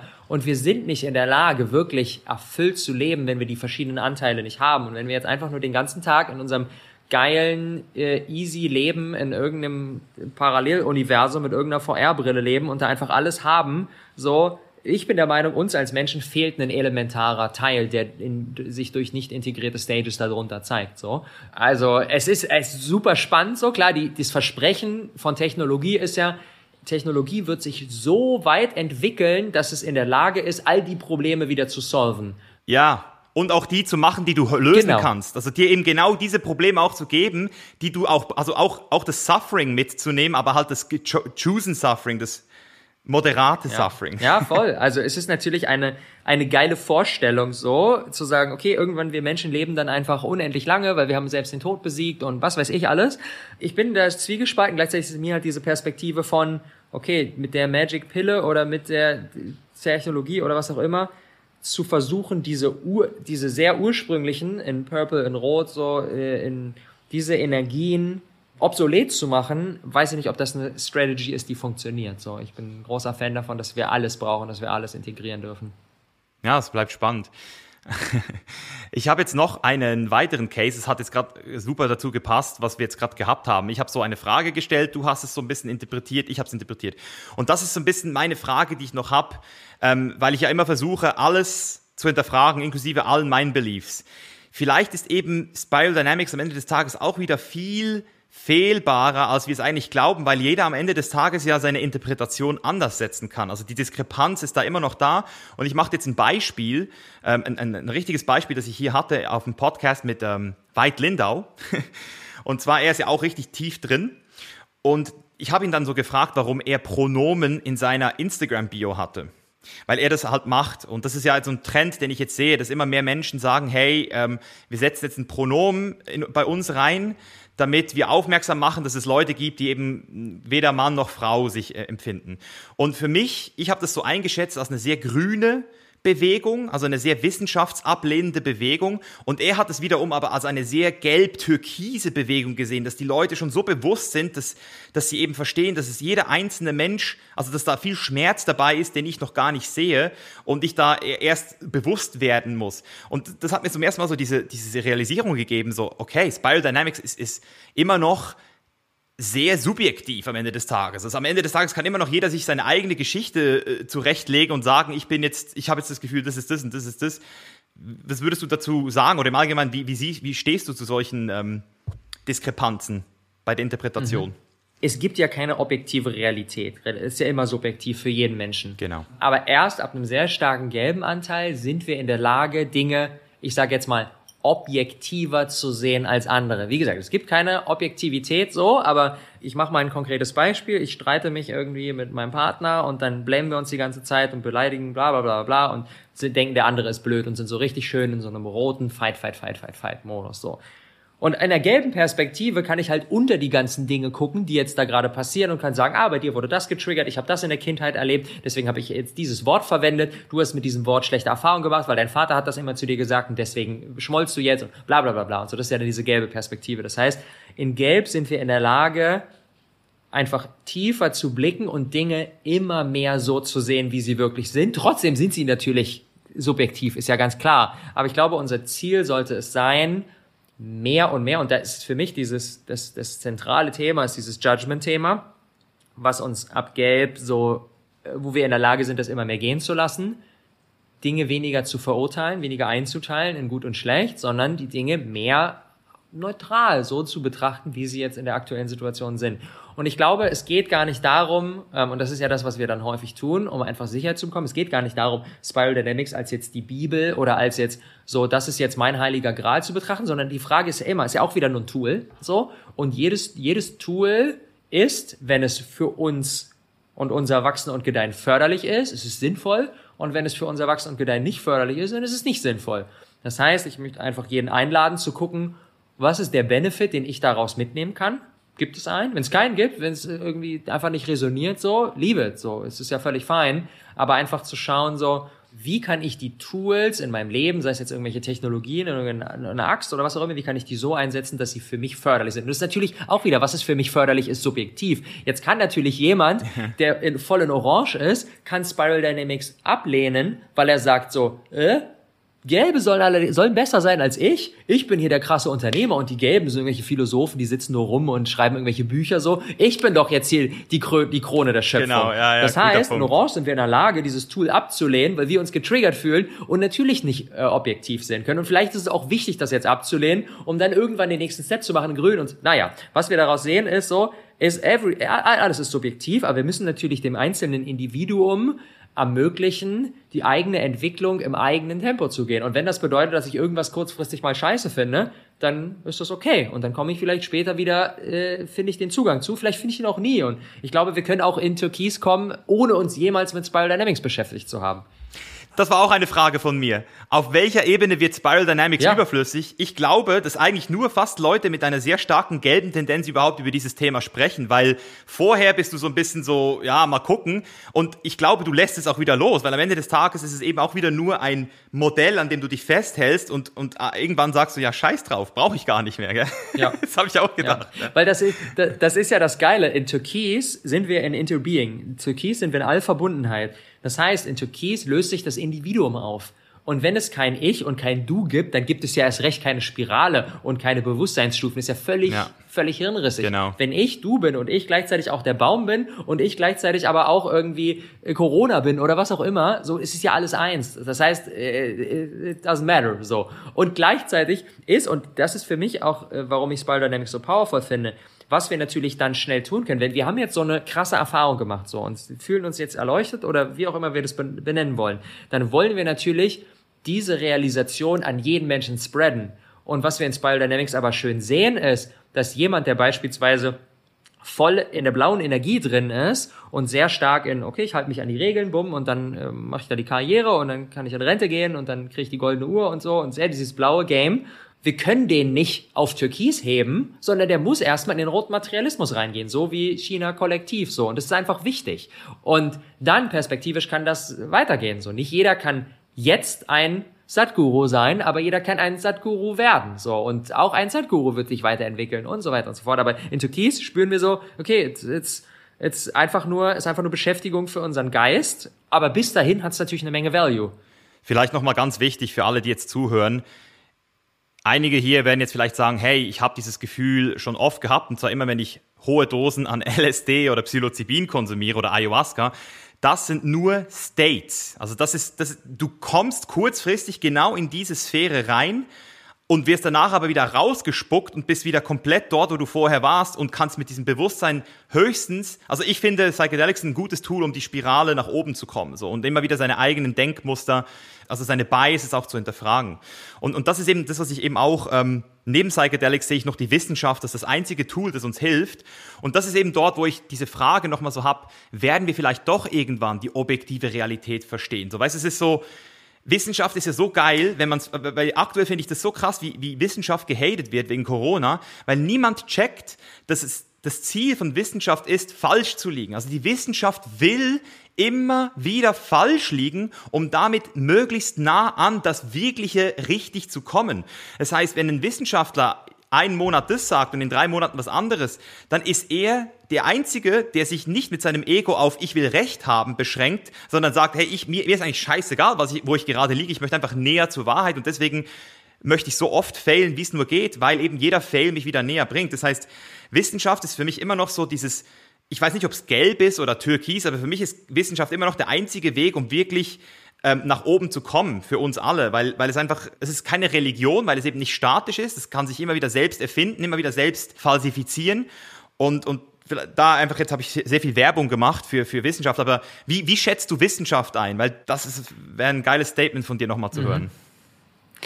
Ich mag das so ein bisschen, so ein bisschen challengen. Also ich bin da kein Experte so, aber für mich ist der Kern von Wissenschaft ja so dieses, okay, wenn ich A mache, dann führt das zu B. Und wenn ich morgen A mache, dann führt das auch wieder zu B. So, das ist ja eigentlich dieser Kern. So alles, es kann ja nur irgendetwas bewiesen werden, nehmen wir jetzt irgendeine mathematische Gleichung, wenn der gleiche Input auch wieder zu dem Output führt und ich dieses, das einfach replizieren kann. Und ich glaube, das ist etwas, was wir in Frage stellen dürfen, ob das wirklich stimmt. Also, ob in dieser, in dieser Realität, in der wir leben, diese, die Dinge so vorhersehbar sind. Oder ob nicht einfach das Experiment, das wir führen oder der Beweis, den wir führen wollen, durch unsere Brille und durch den Betrachter oder durch denjenigen, der das Experiment durchführt, immer wieder beeinflusst wird. Also es klingt jetzt erstmal für unseren Geist, klingt es völlig Quatsch. Das würde ja bedeuten, ich als zehnjähriges Kind mache eine mathematische Gleichung und komme auf ein anderes Ergebnis als du. Ist ja völlig Quatsch. Ist ja, äh, kann ja keiner von uns nachvollziehen. So. Aber ich, ich bin noch nicht da tief drin, aber ich möchte einfach so diese Option ins Feld geben von, vielleicht gibt es nicht diese objektive Realität, die sich replizieren lässt, sondern vielleicht ist es einfach unterschiedlich. Und vielleicht finde ich heute mhm. etwas heraus und denke, es ist jetzt Fakt und dann mache ich das morgen nochmal und es kommt ein anderes Ergebnis bei raus. Also es ko komplett, also wenn das wirklich der Fall ist, dann wäre ja alles, weil alles baut ja darauf auf, ich habe jetzt einmal etwas herausgefunden und jetzt ist das so. Dann wäre das natürlich alles so ein bisschen, würde in sich ja, zusammenfallen. Ja, das ist ja das Coole. Also die Wissenschaft will sich ja auch immer wieder selbst challengen und deswegen werden ja auch krasse Erkenntnisse Heliozentrik zum Beispiel, das wurde ja auch entdeckt, dass das ist, also wie die Erde jetzt, ich weiß nicht mal, ob es die Erde um den Mond, aber das wurde ja auch entdeckt und dann hat das halt lange gedauert, lange hat man sich dagegen gewehrt, aber irgendwann war es dann halt klar. Und bei mir ist es halt so, wenn ich an Wissenschaft denke, dann denke ich halt immer so an dieses Beispiel, Homöopathie oder irgendeine Kette, die Wasserkohärenz herstellt, so. Ich glaube, weil ich auch den Placebo-Effekt kenne, dass es Leute gibt, die profitieren von einem möglichst teuren, also je teurer, desto besser wahrscheinlich von diesem Placebo. Aber, aber wenn du jetzt eine Lungenentzündung hast, du musst nicht an Antibiotika glauben, es hilft dir trotzdem. Also dort mache ich so für mich den Unterschied, so, wo ich eben sage, ähm, hier haben wir Sachen, die halt wirklich replizierbar sind und die wirklich auch die Welt zu einem sage ich jetzt mal, leidfreieren Planeten gemacht haben. Elektrizität, das Beispiel, es ist ja alles Wissenschaft am Ende des Tages und es ist auch alles erklärbar.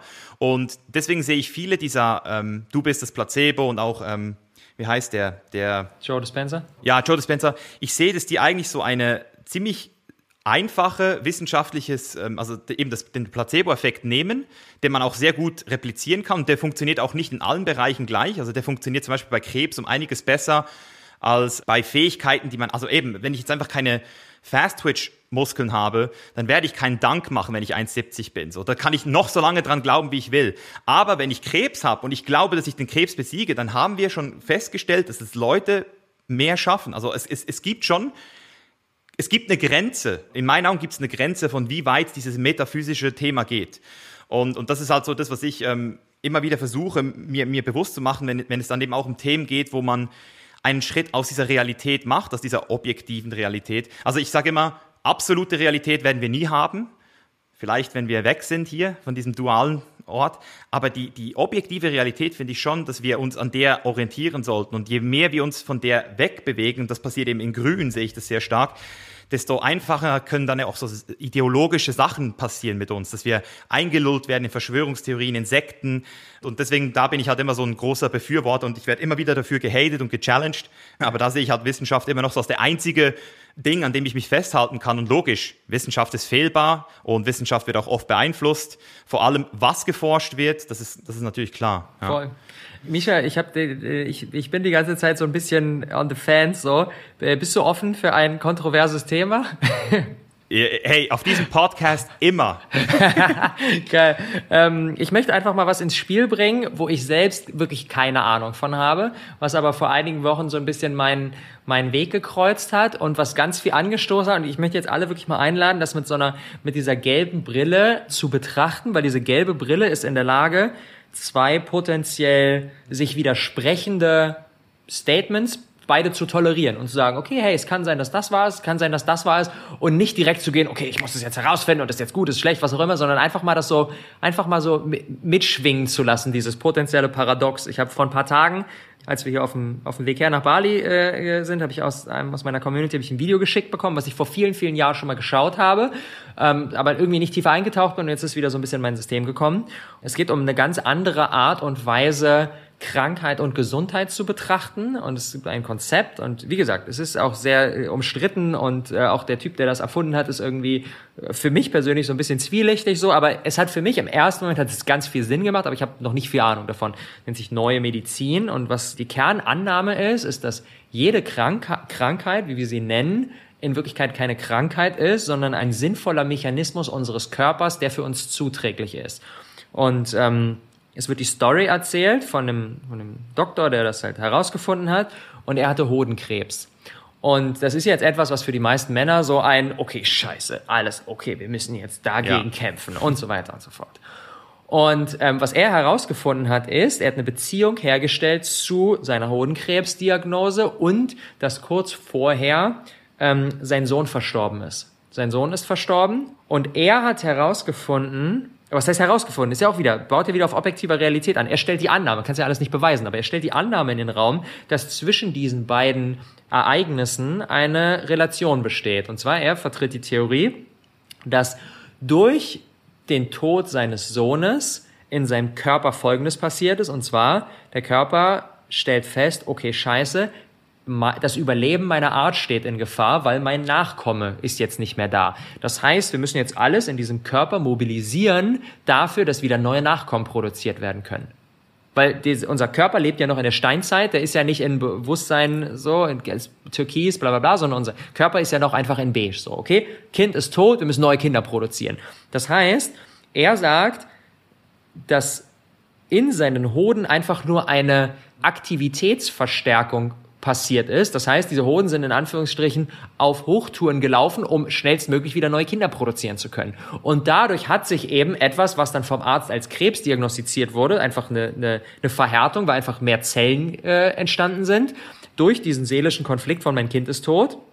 Und es dafür gar keine Behandlung braucht, gar kein, das muss jetzt rausoperiert werden, sondern einfach nur, wenn dieses seelische Thema von mein Kind ist tot äh, und so weiter, wenn das überwunden ist und vielleicht ein neues Kind produziert wurde, vielleicht auch noch kein neues Kind produziert wurde, aber einfach realisiert wurde, hey, so, everything is fine, dieses einfach wieder abschwillt und alles in bester Ordnung ist. Und wir Menschen nur denken, okay, scheiße, jetzt haben wir Krebs, jetzt ist alles schlimm, wir müssen uns jetzt rausoperieren.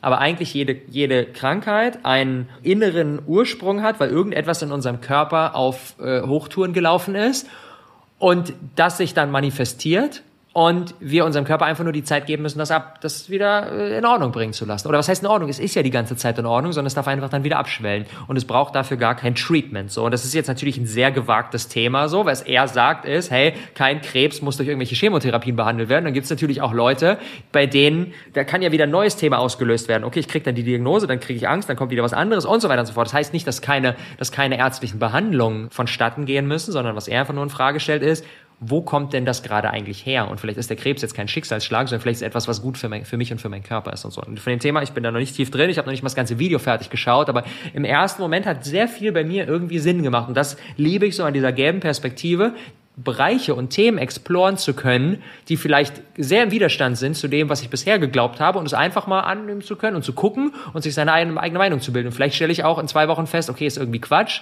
ähm, aber ich finde es einfach interessant, das zu exploren und zu gucken, was könnte da vielleicht Wertvolles dran sein und was könnte an diesem System, ja. was ich, was vorher noch nicht auf meinem Schirm war, was könnte vielleicht wertvoll für mich und meine Realität sein. Vielen Dank fürs Teilen. Finde ich richtig geil. Ich würde mal direkt anfangen mit, ich glaube, für Krebs, also wenn du dich wirklich mit Krebs beschäftigen möchtest, dann musst du auf Gelb sein, weil Krebs ist das Paradox per se. Oder also, wenn, wenn du keine Paradoxe aushalten kannst, dann bist du nicht ready für Krebs, weil Krebs, es gibt Leute, die rauchen 90 Jahre und sind am Start und andere, die kriegen Lungenkrebs mit 25. So, weißt du, so, das ist, also Krebs ist so random, so von dem, was ich weiß. Ich bin auch, ich bin ja auch kein Mediziner, aber es gibt Krebsarten, die kann man viel einfacher eben auch abwarten lassen. Also zum Beispiel Prostatakrebs ist so ein ganz interessanter Fall. Da haben die, die Fälle zugenommen, weil man angefangen hat, 30-jährige Männer bereits zu testen nach diesem, also da gibt es so, so einen Wert und da gibt es so einen Test. Und weil dieser Test hochgegangen ist, sind dann natürlich auch die, die Diagnosen hoch und dann eben auch die Eingriffe. Und deswegen bin ich jetzt zum Beispiel kein Fan, ich bin jetzt 30, jetzt meine Prostata untersuchen zu gehen, weil es gibt fast keine Möglichkeit, es wirklich rauszufinden und zu wissen. Und da mache ich mir halt keinen Kopf. Ich meine, wenn ich halt weg bin, bin ich weg. Also ich, ich habe mit dem Tod mittlerweile eine sehr gesunde äh, äh Beziehung. Aber da, da bin ich mit dir, dass ich, ich glaube auch, und du, musst dir das mal so vorstellen, Krebs hat ja auch viel mit dem Immunsystem zu tun. Das heißt, wenn du ein geschwächtes Immunsystem hast, ist die Wahrscheinlichkeit, dass du Krebs kriegst, viel, viel höher. Das heißt, auch AIDS-Patienten, die sterben in der Regel immer an Krebs oder an sowas, weil da am Ende einfach, ja, da, da sind die, die Zellen nicht mehr am Start.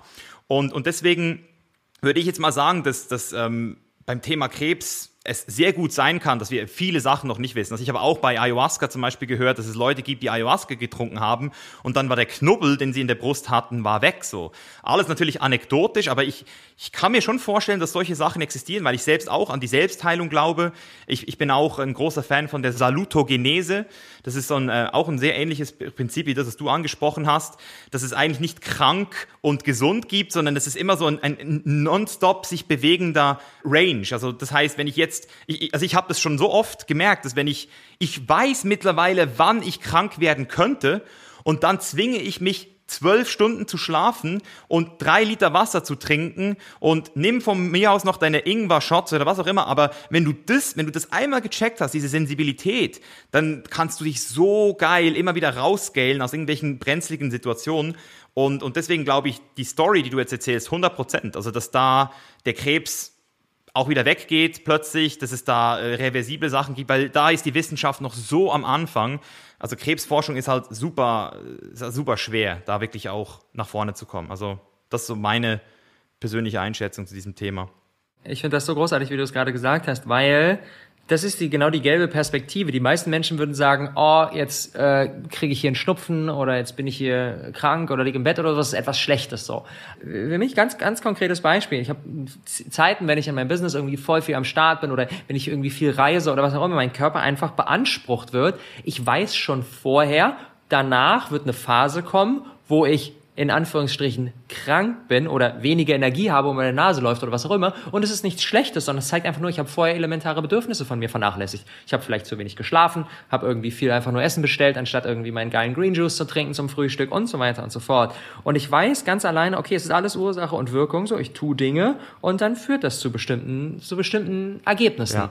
Und genau. wenn wir da dieses Judgment gehen lassen von, oh scheiße, jetzt bin ich krank oder jetzt habe ich diese, jetzt habe ich mir das eingefangen und so, sondern einfach wissen, hey, okay, wenn ich, und das ist für mich der, der Kern von allem, okay, wenn ich die Dinge tue, die gut für mich und für meinen Körper sind, so, dann wird es mir wahrscheinlich gut gehen. Und wenn ich das nicht tue, dann passieren bestimmte Effekte, die aber nicht schlecht sind, sondern die eigentlich ganz normal sind. Und es ist einfach nur meine Entscheidung, so, was ist der Outcome, den ich will und was ist der Input, den ich dafür geben darf. Mhm. Ja, genau so ist es. Und vielleicht noch zum Abschluss, was ich noch ganz wichtig finde, weil ich dort auch so eine Differenzierung machen möchte zwischen Krebs und sagen wir jetzt mal einer Grippe. Also ich habe das jetzt lustigerweise in so 80er Jahren Persönlichkeitsentwicklungsbüchern lese ich das immer mal wieder gerne oder auch in Beziehungsbüchern, dass immer mal wieder gerne davon gesprochen wird, dass man in einer kodependenten Beziehung ähm, viel öfter krank wird, äh, um irgendwelche ähm, Konsequenzen zu vermeiden. Und dort bin ich zum Beispiel auch vorsichtig geworden. Also es kann jedem passieren, dass er halt einfach komplett random irgendein Virus aufliest. Und das hat nichts damit zu tun, ob er jetzt irgendwie ähm, eben psychisch kaputt ist oder irgendwie was, ein Trauma nicht verarbeitet hat. Also jeder kann krank werden und der eine natürlich eher als der andere. Das hat auch mit dem, also da habe ich auch viel gelernt durch Corona jetzt, wie viel Virus du halt auch abkriegst, äh, mehr oder weniger, wie dein Immunsystem jetzt gerade ist.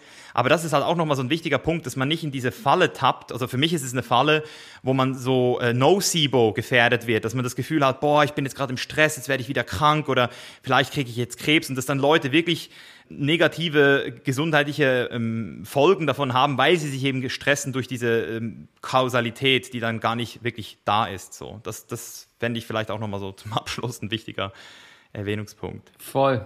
Das, das, das ist genau die Dynamik, die ich auch eingangs gesprochen habe, dass ich hab, mein Körper ist vielleicht in bester Ordnung, ich gehe zum Arzt und der gibt mir eine Diagnose, dass ich irgendetwas habe, alleine dadurch, durch die Angst, die dadurch bei mir aufkommt von, oh shit, kann natürlich irgendetwas entstehen. So, also das zeigt halt auch unser Glaube. So ist halt, ja, es passiert halt alles in unserem Innen. So und ja, es ist ein unfassbar spannendes Thema. Also ähm, ich freue mich da noch tiefer reinzudicken.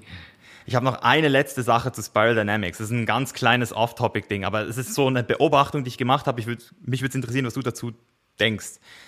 Du hast ja auch Sadhguru angesprochen.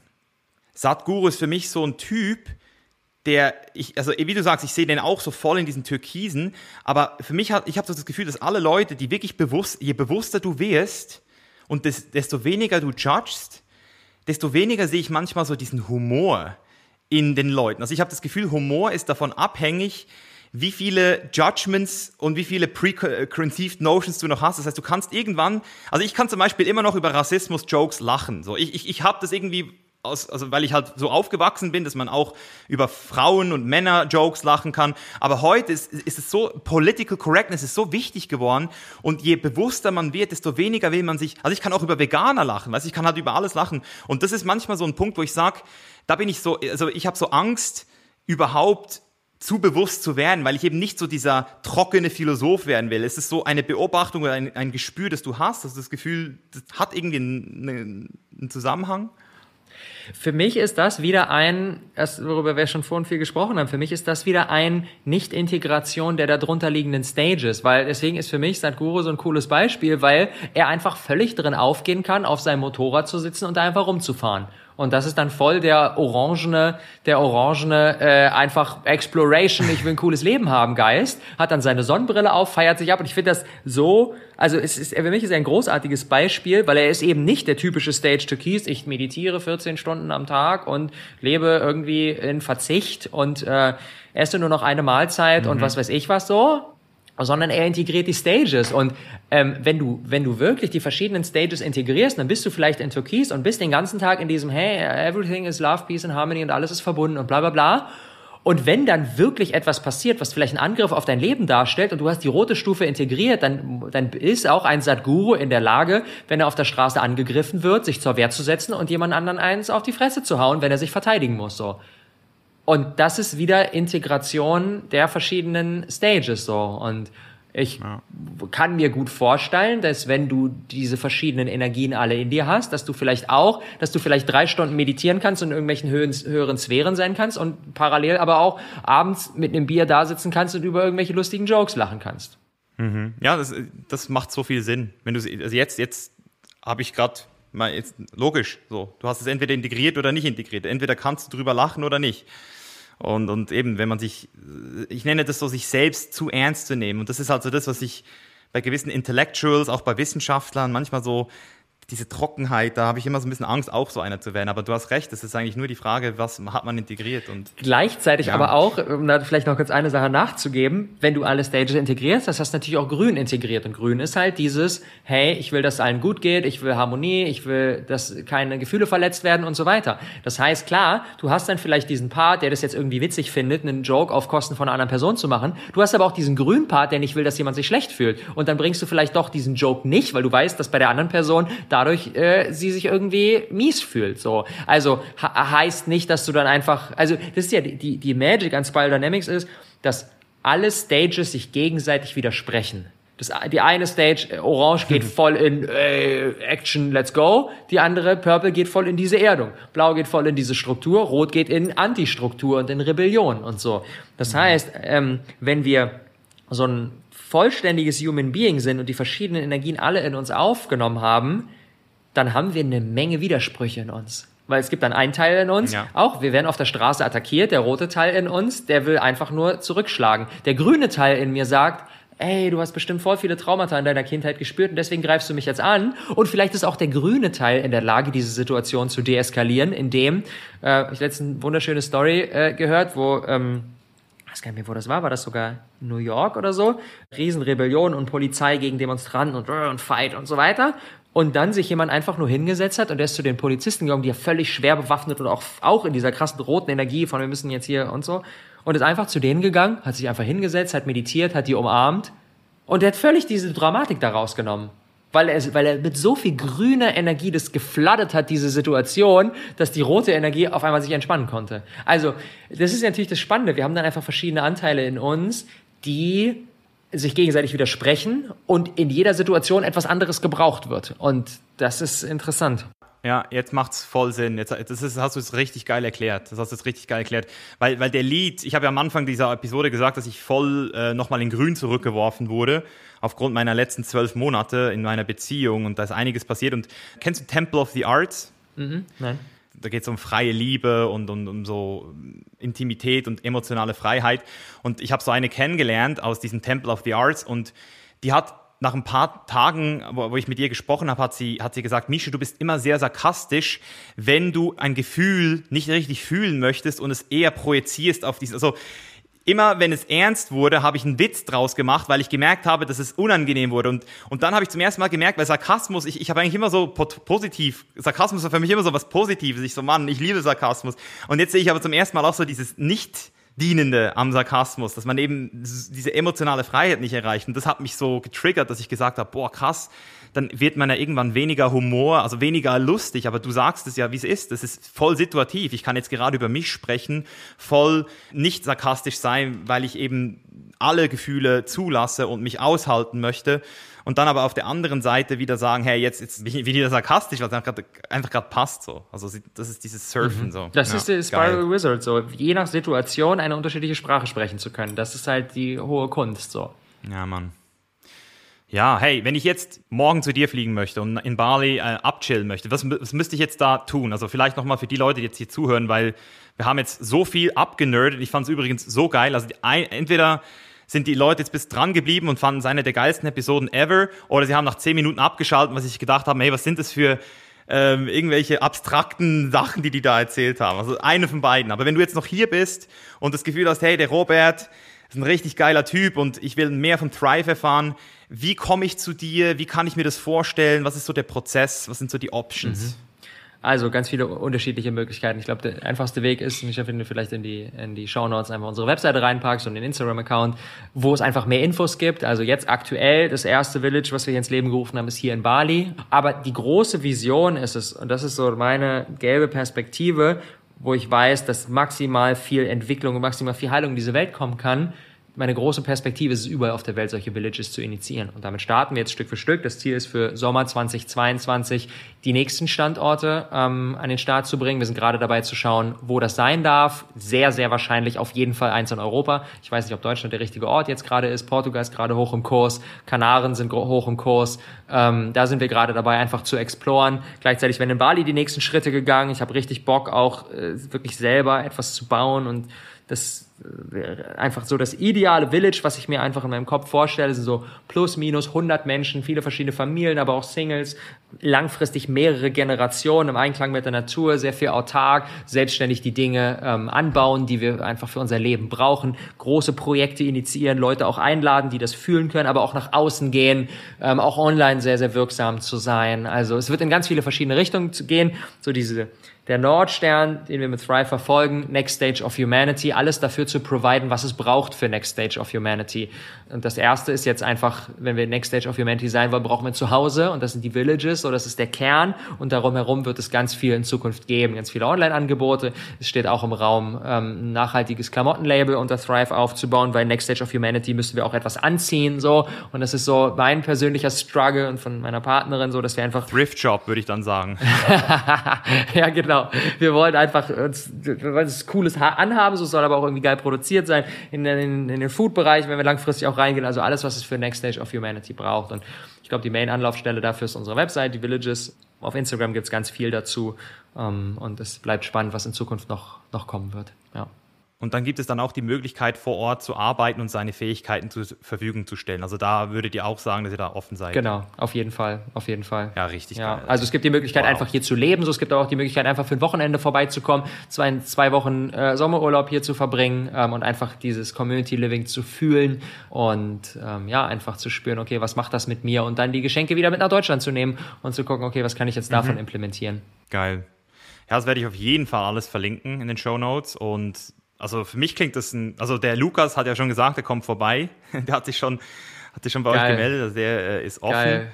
Und ich mache was sehr ähnliches hier in Thailand. Für mich ist es so, dass ich hier versuche, die Insel bekannter zu machen für die richtigen Leute und also die richtigen Spirits hier hinzuholen, weil ich das Gefühl habe, dass eben auch so das so, ich nenne es Wertetourismus. Ich habe das Gefühl, das ist so der Weg, wo es hingeht in der Zukunft. So kleinere Gruppierungen wieder, wie du es eben auch in deinem Video, in deinem Promo-Video gezeigt hast, so kleinere Städte, Dörfer und dann eben auch wieder systemisch vernetzt miteinander, dass es eben ähm, nicht bei einem Tribalismus endet irgendwann, so dass man dann nebeneinander wieder verschiedene Sachen hat. Also das ist auf jeden Fall richtig nice.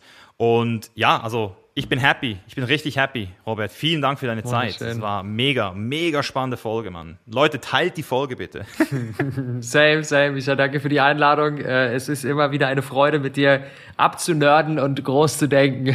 Ich freue mich ja. auf alles, was daraus entsteht. Ich freue mich, wenn wir uns in person mal sehen, egal ob in Thailand, Bali oder wo auch immer. Du bist jederzeit herzlich eingeladen, hier vorbeizukommen, wenn es dich hierher verschlagen sollte. Und an alle, die zugehört haben, ja, danke für eure Zeit. Es ist unsere wertvollste Ressource, unser wertvollstes Gut. Ähm, die Themen, die Inhalte, mit denen wir uns beschäftigen und dass du heute gesagt hast, okay, da will ich tiefer eintauchen, das bedeutet mir ganz viel. Von daher, danke dafür.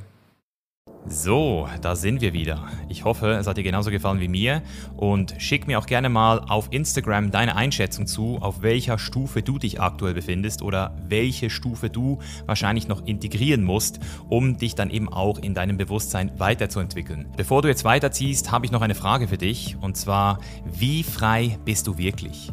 Wenn du darauf noch nicht zu 100% eine Antwort hast, dann kannst du jetzt auf chainislife.com slash quiz unser neues Freiheitsquiz machen. In sieben Minuten bekommst du ein individuelles Ergebnis und weißt dann auch genau, wie frei du wirklich bist. Denn Freiheit ist nicht nur ein Wort, Freiheit ist ein Gefühl, welches auf mehrere Kategorien verteilt ist. Das heißt, wir haben die mentale Freiheit, die Ortsunabhängigkeit, die finanzielle Unabhängigkeit, die zeitliche Unabhängigkeit und natürlich auch die emotionale Freiheit. Und auf diesen fünf Ebenen wirst du ein individuelles Ergebnis kriegen, wenn du dir jetzt sieben Minuten Zeit nimmst für dieses Freiheitsquiz. Besuche uns jetzt auf chainislife.com slash quiz für dein persönliches Ergebnis mit welchem du dann auch nochmal um einiges einfacher verstehst, was Freiheit wirklich ist, wo du aktuell noch blockiert bist und wie du dein Geistesleben in Zukunft erreichen wirst. Vielen Dank, dass du hier warst und wir hören uns nächste Woche wieder. Bis dahin, dein Mischa.